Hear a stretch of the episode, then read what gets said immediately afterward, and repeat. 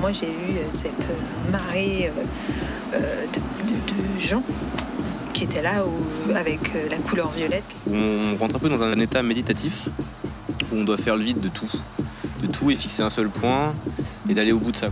Maintenant, je décide de, changer, je décide d'évoluer et je décide de, faire de ma vie quelque chose de beau. Est-ce que l'homme est fait pour travailler? Déjà, c'est la première question. Nous cherchons tous du sens.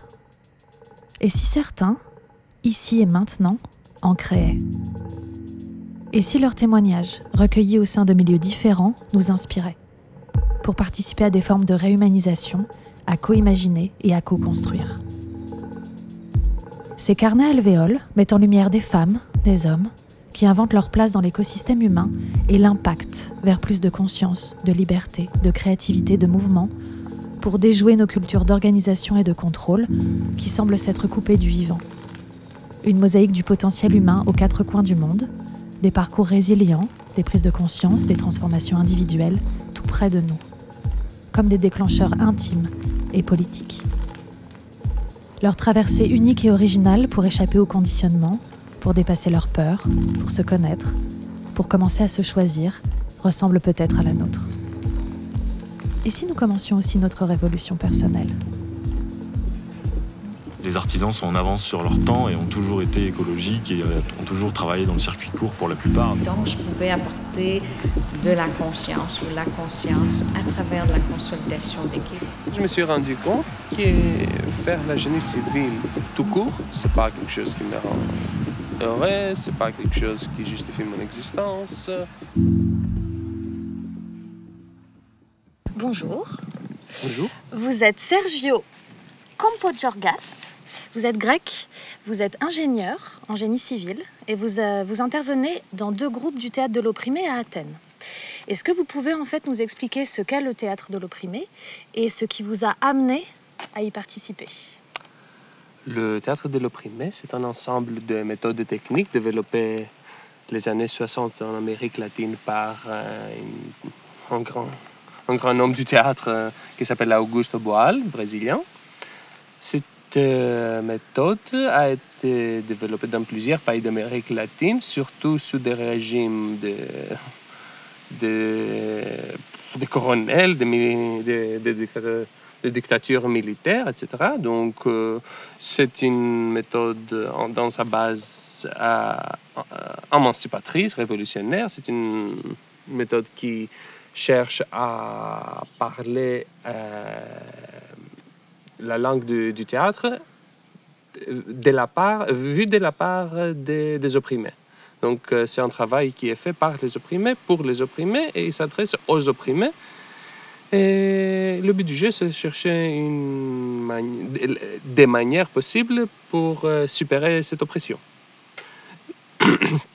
Et donc le théâtre de l'opprimé, après l'Amérique latine, est arrivé en Europe, d'abord en France, où Augusto Boal a vécu la dernière partie de sa vie en développant d'autres euh, techniques euh, du grand arbre euh, qui s'appelle l'arbre du théâtre de l'opprimé.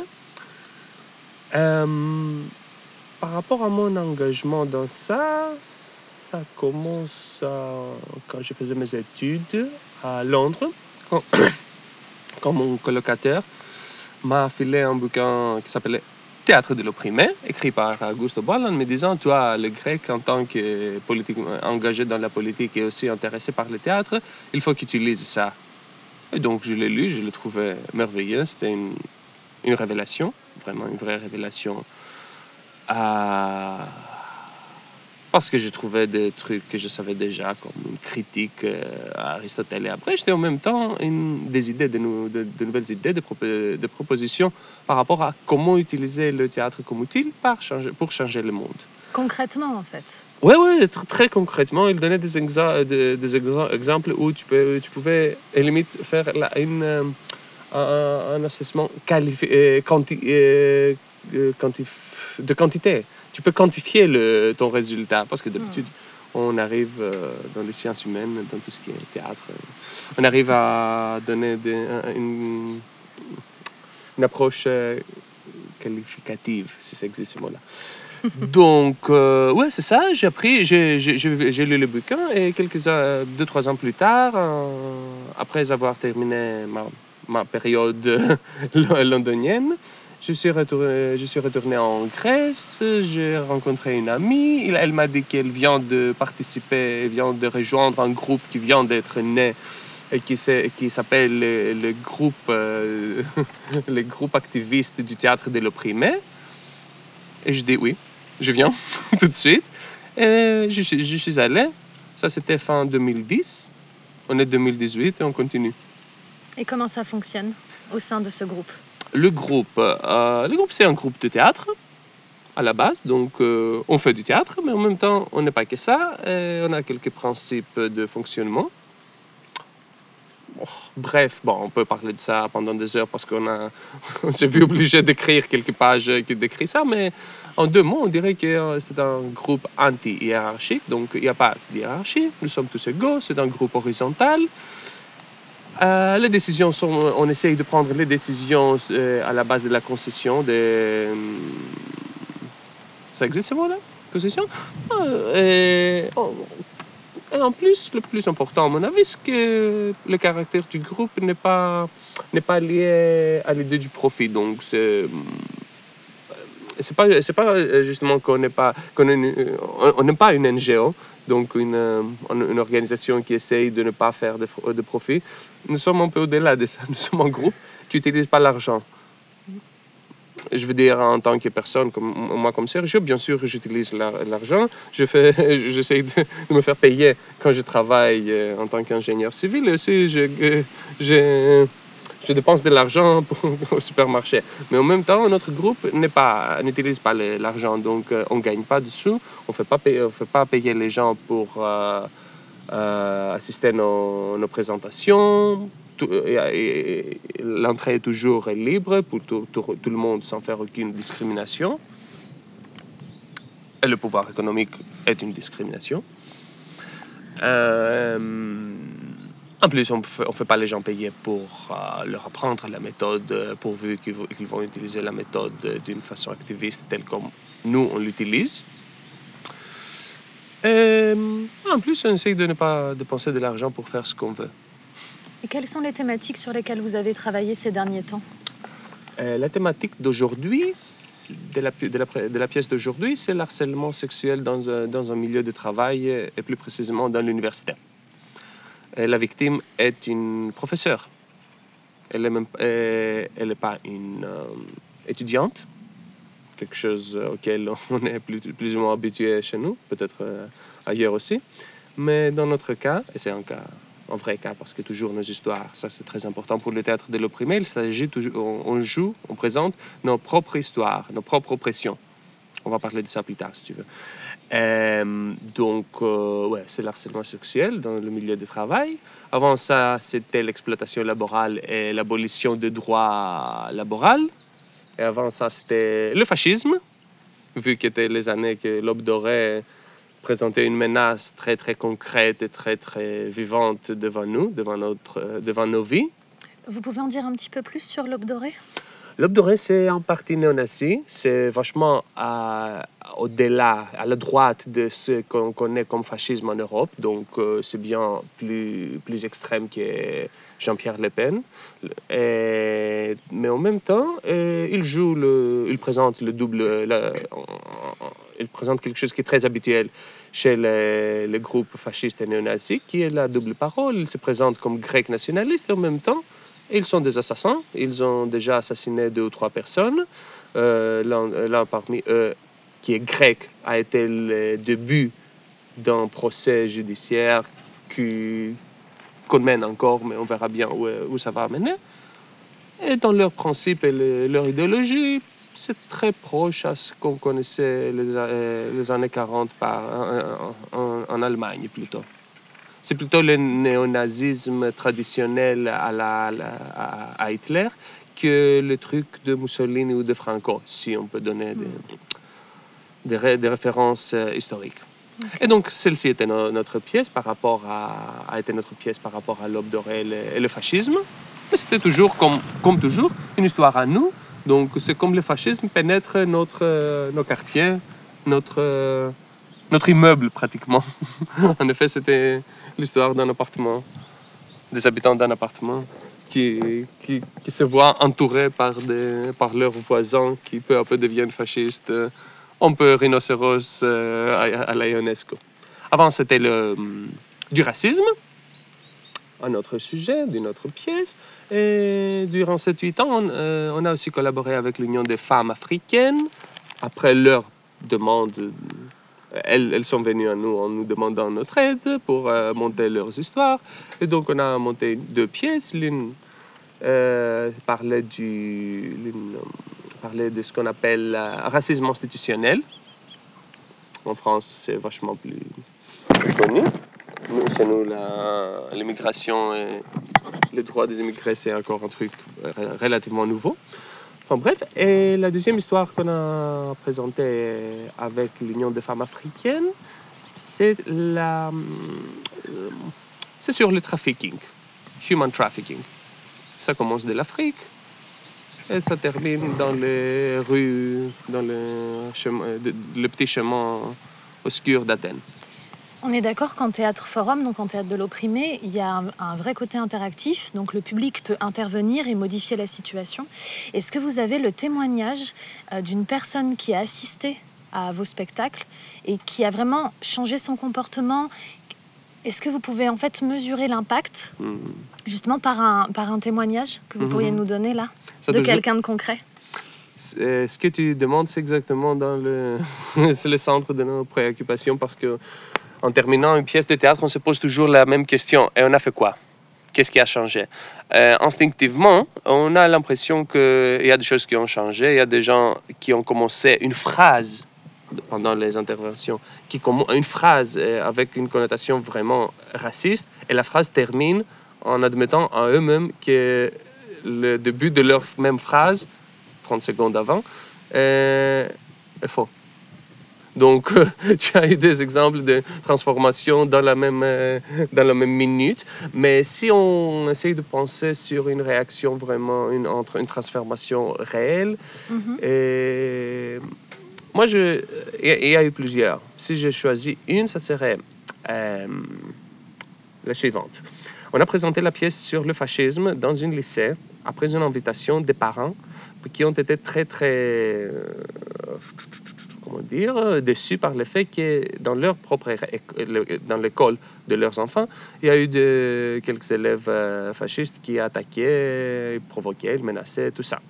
Et donc, on a été invités, on a joué, on a présenté notre pièce, il y a eu des interventions, plusieurs personnes euh, de, la part des spectateurs ont pris, la, ont pris la, le rôle de, de nos comédiens et ils ont présenté, ils ont joué leur euh, solution.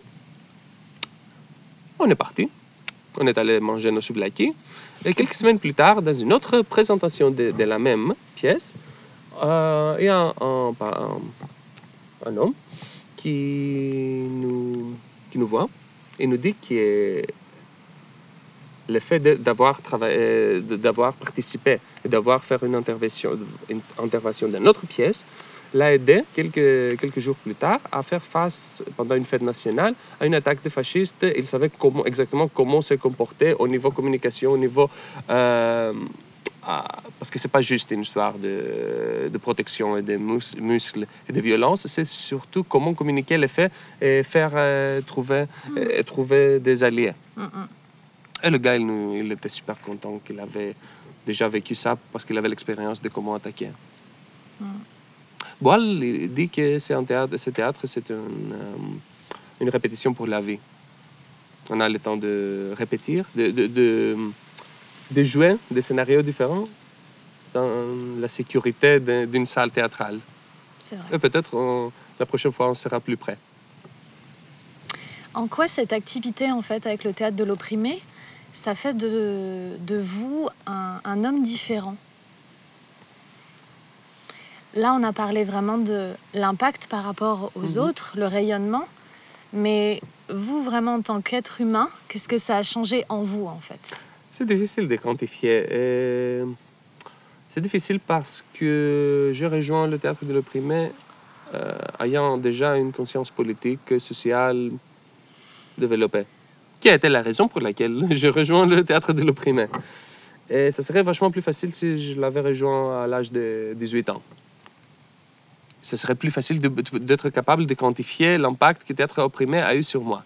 Vu que j'avais déjà une, un j'étais déjà dans un cadre de prise de, prise de conscience euh, politique et sociale, euh, c'est- je peux pas, euh, je suis pas capable de quantifier exactement. Mais je sais que je regarde l'oppression d'un point, point de vue vraiment différent. Je cherche beaucoup les histoires personnelles. Je cherche les histoires personnelles plus qu'auparavant. Auparavant, c'était plutôt euh, le cadre, euh, la politique, la société, des termes vraiment généraux, général et, comment dire, un peu abstraits. Quand on devient abstrait, après, on perd un peu l'essence de ce qu'on veut dire. Tandis que maintenant, je focalise plutôt à une histoire humaine, pourvu qu'elle, elle est liée à un contexte plus général. Ok. Est-ce que lorsque vous étiez petit, vous aviez un rêve, un rêve d'enfant? Ouais, rencontrer de- Diego Armando Maradona. Et c'est arrivé? Oui, il y a trois ans, à Cuba. Ok. Euh, par rapport à votre parcours, votre euh, conscience politique, est-ce que votre enfance a eu une influence par rapport à... euh, Est-ce qu'il y a eu peut-être au niveau parental ou au niveau sociétal des influences particulières? Pour développer cette conscience politique Mon enfance était dans les années 80. Les années 80 en Grèce, c'était une période assez calme au niveau société. Rien à voir avec l'époque qu'on vit maintenant. Donc, dans ce cadre-là, je dirais pas que ça a joué un rôle euh, très important. Je viens d'une famille euh, de la gauche, donc des gens qui sont forcément... Ils ont pris une position dans la société. Ils savent avec qui ils sont et contre qui peut-être ils sont. C'est ça, à mon avis. Je ne peux pas trouver un contexte très, très particulier. Je veux dire, les, les enfants qui, qui, sont qui, qui sont adolescents pendant, euh, adolescents pendant la crise et pendant les révoltes entre 10 euh, 2008 et 2012 ont un point de référence vachement plus clair que moi, si tu veux. Est-ce qu'il y avait un, un véritable espace pour le débat déjà? Pour la place aussi pour euh, les questionnements de l'enfant, pour euh, pouvoir débattre, euh, Dans ma famille et dans la s'interroger. Les deux? Dans ma famille, il y a toujours, il y a toujours eu un grand espace pour le débat. C'était, le moyen numéro un. Le débat, c'était... L'échange des avis avec des arguments et tout a toujours été le centre de, de mon enfance.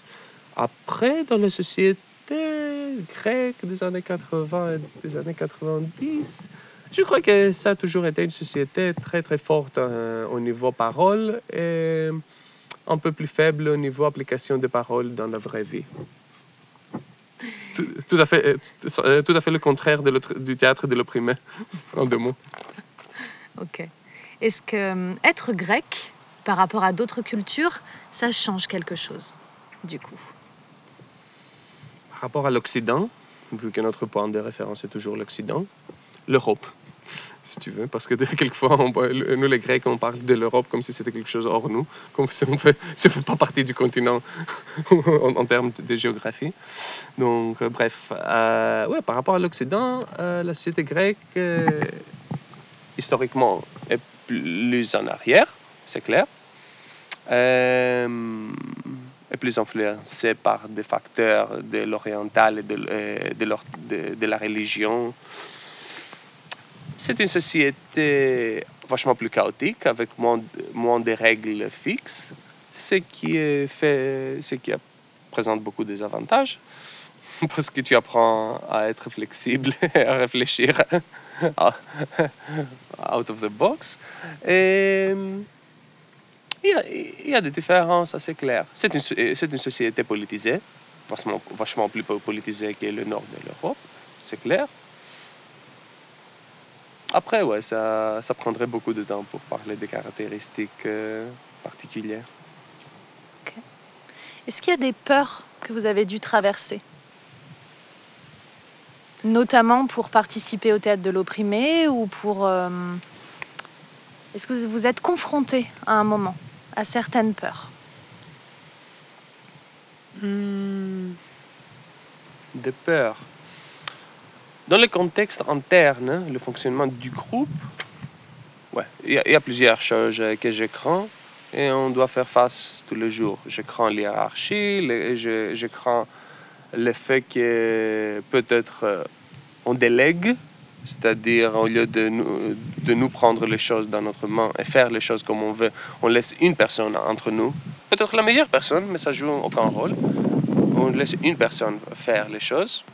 Et ça, c'est pas bon. C'est le début de la fin de la des structures horizontales. Euh, je crains les, les conflits entre nous. Ça arrive pas souvent, très très rare. Mais chaque fois que ça peut arriver, je crains beaucoup ça parce que j'aime pas les conflits. Toujours, euh, surtout entre les gens qui s'aiment et qui créent ensemble. Qu'est-ce que je crains? Je crains. Je, suppose que je vais trouver plein de trucs que je crains dans l'interne. À l'extérieur, par contre, pra- pratiquement rien.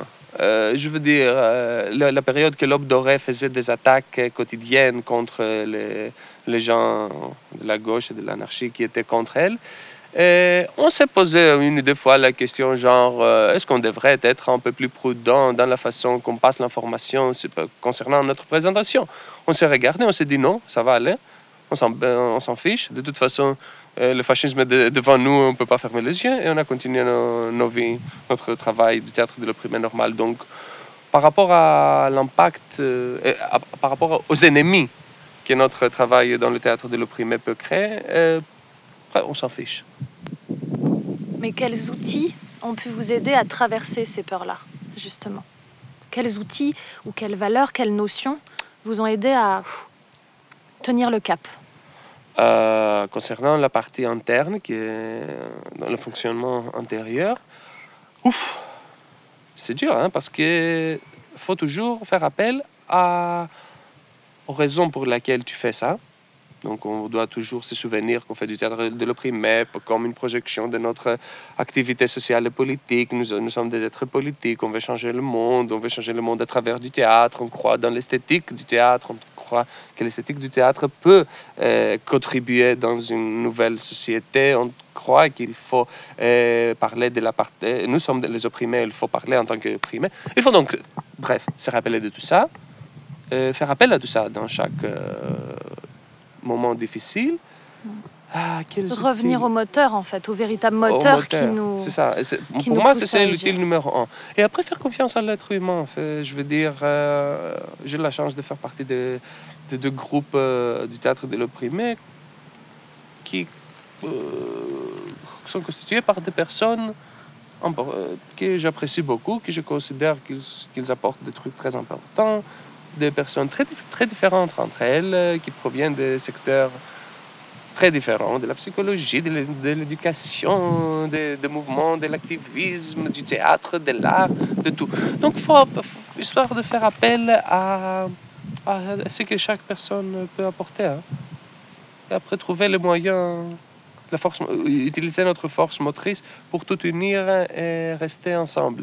Complémentarité et communication. Mm. Déjà, le fait qu'on vit dans, un, dans notre petite boule hors argent, ça aide beaucoup, hein? je te jure. L'argent, c'est J'imagine. 50% de pro- pose les 50% de problèmes euh, pour lesquels les groupes euh, auto- auto-organisés, horizontaux sont désolus. À votre avis, qu'est-ce qui hum, déshumanise le plus? En général, dans le monde. Wow. Qu'est-ce qui déshumanise le plus? La distance, comprend l'un de l'autre, la poursuite du profit, le profit dans les relations humaines, le profit dans la, euh, dans notre travail, le fait qu'on ne fait pas ce qu'on veut, mais ce qui nous, app- nous, nous apporte de l'argent, donc la distance prise entre le producteur et, et le produit du travail, pour, pour parler dans des termes euh, classiques. Euh, Qu'est-ce qui nous déshumanise? En fin de compte, la réponse, c'est l'être humain, mais les- les- on cherche, je, je suppose qu'on ne cherche pas le sujet, sinon les, le moyen. Les- les- chemins par lesquels on est déshumanisé. Ça, plus ou moins, ce que je viens de dire. Je veux dire. Et le théâtre de l'opprimé réhumanise. Ah, tout à fait. Et le théâtre de l'opprimé réinvente l'humanité, propose euh, une autre façon de faire les choses. Parce que chaque fois que tu joues une pièce et que tu demandes aux spectateurs de supérer leur propre oppression, l'oppression qu'ils viennent de voir sur pièce, en même temps, tu signes un accord entre tout le monde qui, est là-bas, ou presque tout le monde, euh, que la, prochaine fois qu'il acte de déshumanisation arrive euh, chez eux, peut-être ils savent comment, peut-être on, on arrive à savoir, et peut-être eux, ils, arrivent à savoir comment faire les choses mieux et être euh, plus humain. Parce que c'est ça, la fin du compte, être humain. Et fonctionner en écosystème, peut-être un peu. Ah ouais, c'est vrai. Ça, ce serait un peu l'idéal. Ah oui, Ah. tout à fait. Tout à Un fait. écosystème sain où chacun est à sa place et chacun apporte sa particularité. D'ailleurs, euh, si vous deviez avoir une particularité dans cet euh, écosystème, qu'est-ce que ce serait votre super pouvoir dans l'écosystème général? Qu'est-ce que vous apporteriez en fait à cet écosystème? Oh. En toute humilité, puisqu'on en a, on en a tous un. Non, non, non, on n'a pas d'humilité chez nous. On sait bien, par exemple, quand il y a un travail à faire dans notre groupe, on sait bien qui est fort dans, dans quel domaine. Donc, on se connaît bien, on est bien loin de ça. On, sait- on, fait des blagues, on raconte euh, des, conneries là, par rapport à l'autre. T'inquiète pas. Et, hum, gestion humaine, dirons, en, très- en termes très généraux, mais hors le contexte capitaliste des entreprises, j'espère. Je suis resté hors ce contexte-là au niveau au niveau gestion humaine et je- j'aimerais bien continuer à être. Et, hum, oui, ça, euh, coordination, organisation des choses, euh, apporter les gens, euh, mettre les gens ensemble, et tout ça. Vous voulez dire euh, création de liens, ce genre de Création choses des liens, ouais, ouais, ouais. Être capable de, de- d'apporter un contact des forces communes qui peuvent travailler pour la même raison. Ah, Ça. Je suis comédien aussi. hein. Donc, euh, à la limite, je pourrais le faire. hein. Je pourrais continuer à être co- comédien et apporter quelques idées euh, au niveau théâtre. Ok. Puisqu'on parle justement du côté comédien, euh, dans la vie, est-ce qu'il y a eu un moment des rôles qu'on a essayé de vous donner? Des rôles, des conditionnements qu'on a essayé de vous imposer et dont vous avez réussi à vous libérer, à vous émanciper? Des choses qu'on pouvait attendre de vous et finalement vous avez réussi à, à, ne pas être bloqué dans ce rôle-là.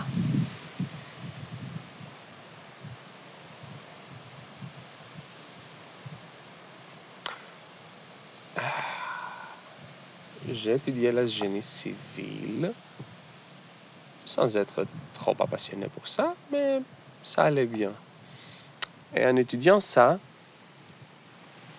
c'était assez probable que je poursuive euh, un rôle de cadre. Ça, ça pourrait être une évolution assez naturelle, étant donné le, le cadre de mes études. Euh, peu à peu, j'ai nié à ça. J'ai nié pour deux raisons. L'une, c'est que ça me ça me plaît pas assez pour que ce soit ça me plaît pas assez pour que ce soit le centre de mon intérêt et que je donne toutes mes forces là. Et l'autre est un peu plus social plus politique et plus abstraite. Mais je crois qu'elle est liée au fait que je me sentirais pas trop à l'aise dans une position. Waouh! Dans une position de, de, de, de, gestion. Dans le cadre de l'économie d'aujourd'hui, hein, dans le Mhm. cadre de l'économie capitaliste. Pas dans le cadre de la société dont on vient de parler. Hein. Celle-là, c'est complètement différent. Ouais, ça plus ou moins. Donc, euh, peut-être que c'est pas exactement un point, un, un moment précis, mais c'est une phase par laquelle je suis passé la fin de la phase coïncide avec la crise économique qui contribue à la désillusion, à la, destruction des, rêves, euh, des rêves euh, euh, cadres et tout ça. Mais dans mon cas, c'était un procès qui, processus qui avait commencé depuis la fin de mes études, pratiquement. Pour arriver aujourd'hui, à ce moment où je sais bien quel est mon rapport avec la science que j'ai étudiée, qu'est-ce que je veux de, ce- de cette science et tout ça. Plus ou moins. Et ce qui donne le plus de sens, en fait, à, à votre vie en, en ce moment, ce serait plutôt les activités avec le théâtre de l'opprimé. Tout à fait. Souvent, euh, en tout cas en France, on dit que le burn-out, c'est le mal du siècle. On parle énormément de, un peu de crise existentielle aussi, un moment où dans nos métiers, on ne trouve plus de sens. Et on Mhm. aimerait bien, euh, c'est un peu, on aimerait bien en retrouver. Euh, quelle est votre vision en fait de ces crises-là et de, est-ce qu'elles sont utiles? Puisque le processus que vous avez eu par rapport à votre propre métier, ça pouvait être aussi une, euh, une, une façon de, de vous retrouver, de retrouver vos valeurs et d'aller vers une activité qui vous convienne plus. Donc est-ce que les crises pourraient être utiles d'après vous, Le burn-out, tu veux dire? Notamment Le burn-out. Euh, oui, c'est utile. Je veux dire, euh, je préfère une révélation un peu triste par rapport à un mensonge perpétuel. Le moment que, que je me suis rendu compte, bon, c'est pas un moment, c'est une période euh, dans laquelle je me suis rendu compte que faire la génie civile tout court, sans euh, sans un contrepoids humanitaire, ça sert pas à grand-chose. C'est pas quelque chose qui me rend heureux, c'est pas quelque chose qui justifie mon existence, c'est pas le truc pour lequel je veux que les, gens se souviennent de moi. En parlant de termes anciens grecs par rapport à la mémoire. Et donc, euh, oui, pour moi, c'est positif cette prise de conscience euh, que, ouais, mon boulot me provoque un burn-out plutôt existentiel que fatigue. Parce que euh, peut- peut-être dans, mon, dans, dans ma tête, euh, le, mot burn-out a le deux, euh, le, le deux connotations, significations. Pour moi, ce n'est pas une histoire de fatigue. Peut-être ça peut, ça peut être une histoire de temps perdu. Et ça peut être euh, une, euh, une histoire de euh, créativité gaspillée. C'est plutôt ça. Vous avez évoqué justement le fait de... le rapport au bonheur. Quelle serait votre définition du bonheur? Parce que c'est un peu la quête ultime pour l'être humain. Quelle est votre définition de ça? Honnêtement, j'en sais rien.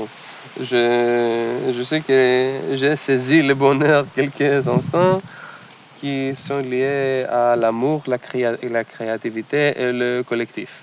Ce sont les trois chemins, quelquefois combinés, par lesquels j'ai atteint la- le bonheur. Mais après la définir, ça serait déjà très difficile. Ah, Ce sont des chemins qui définissent. Ouais, ça Et être. puisque vous avez évoqué l'amour, euh, qu'est-ce que ce serait pour vous aimer inconditionnellement? Euh, je comprends euh, la phrase aimer conditionnellement dans le sens que tu donnes sans, sans exiger de recevoir. Tout court. Après, si ça c'est faisable et on arrive à le faire dans nos vies quotidiennes, ça c'est une autre question. Quelles sont vos activités ressources? Qu'est-ce qui vous met en joie? Qu'est-ce qui vous euh, recharge au niveau de l'énergie? Qu'est-ce que vous... Dans la vie quotidienne, tu veux Oui. dire? Ah, je me déplace à vélo à Athènes, ce qui est déjà quelque chose qui te rend très très. Je crois que ça augmente l'intelligence. euh, parce qu'il faut prévenir. C'est comme, tu comme jouer à l'échec, moi je sais pas. Mais tu, joues à l'échec et tu prévois quatre, quatre mouvements plus tard, pareil. Tu, te dis cette moto-là, elle va, sortir et cette voiture-là va faire ce type de conneries et ce, ce piéton-là va faire ce type de conneries. Donc moi je fais ça. Vraiment, c'est un exercice de cerveau. Enfin bref, je me déplace à vélo, je joue au foot avec mes amis tous les mercredis soirs. on fait des répétitions, quelquefois interminables, quelquefois trop pénibles avec nos groupes de théâtre, mais on adore. Je fais du théâtre hors le théâtre de l'opprimé, euh, théâtre plutôt classique, plus ou moins. Mhm. Je vois mes amis, les personnes que j'aime. Ça, plus ou moins. Ok. Si vous deviez murmurer quelque chose à l'oreille de quelqu'un qui est en train d'essayer de se transformer, de changer des choses, qui sent en fait hum, qu'il s'ennuie, euh, qu'il manque de sens, et il a envie d'autre chose, pour lui-même et pour les autres. Qu'est-ce que vous pourriez murmurer à son oreille? Wow. Je suis nul au conseil. Je ne crois pas beaucoup au conseil, c'est ça le problème. Et, par exemple, j'irai jamais lui dire que hum, vas-y, fais-le, tu es capable de le faire. Parce que je sais que le moment arrive, il y a un moment qui arrive qu'on sait qu'on peut le faire. Peut-être euh, donner un exemple de quelqu'un qui l'a fait, ça marchait. Qui a fait la transformation et ça marchait. Parler de, de quelqu'un d'autre, de moi ou d'un ami. Mais ouais, non, le conseil tout direct, euh, genre euh, la confiance, euh, et tiens confiance en toi, la force est dans toi-même et tout ça, c'est pas mon truc. Très bien. Euh, on parlait d'inspiration Ouais. Euh, en dehors du théâtre de l'opprimé, quelles sont vos inspirations? Est-ce qu'il y a eu des personnes dans votre entourage ou, ou des personnages célèbres qui ont pu vous inspirer ou des mouvements spécifiques euh, qui ont pu vous inspirer Qui connectent vraiment à vos valeurs? Je crois qu'il me faut une semaine pour réfléchir sur ça et répondre. Trouver les gens qui ont joué un rôle, euh, qui ont influencé ma façon de penser. Euh,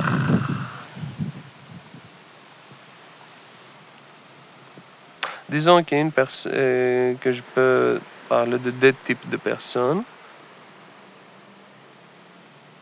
L'une, c'est le développement personnel, euh, la structure euh, interne, la façon de penser, la façon de juger, de la façon de se poser de la question et critiquer la réalité, moi-même et tout ça. Ça, c'est un type euh, de personne, ou la contribution d'un type de personne.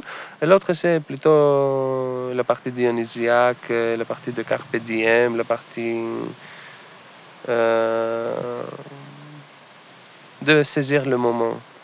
Je peux, penser de, de, de, de personnes qui font partie de chaque groupe. C'est ça qu'on cherche.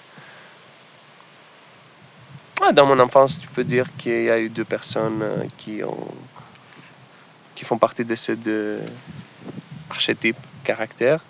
Le premier, c'est mon père, et le deuxième, c'est un pote à mon père. Donc, dans mon enfance, j'ai toujours euh, vécu la partie structure euh, et par mon père et la partie dionysiaque, euh, carpe diem par euh, son pote, son meilleur ami. Et, hum, et ça continue, je crois que ça continue que dans la vie adulte. Après, cet ami à moi qui m'a filé le bouquin de théâtre de l'opprimé, par exemple. C'est une. euh, c'est une. euh, il fait partie de, ce, de cette deuxième approche Mhm. dionysiaque. Ok. Merci beaucoup Sergio d'avoir été notre petite voix inspirante d'aujourd'hui. Merci beaucoup. À vous.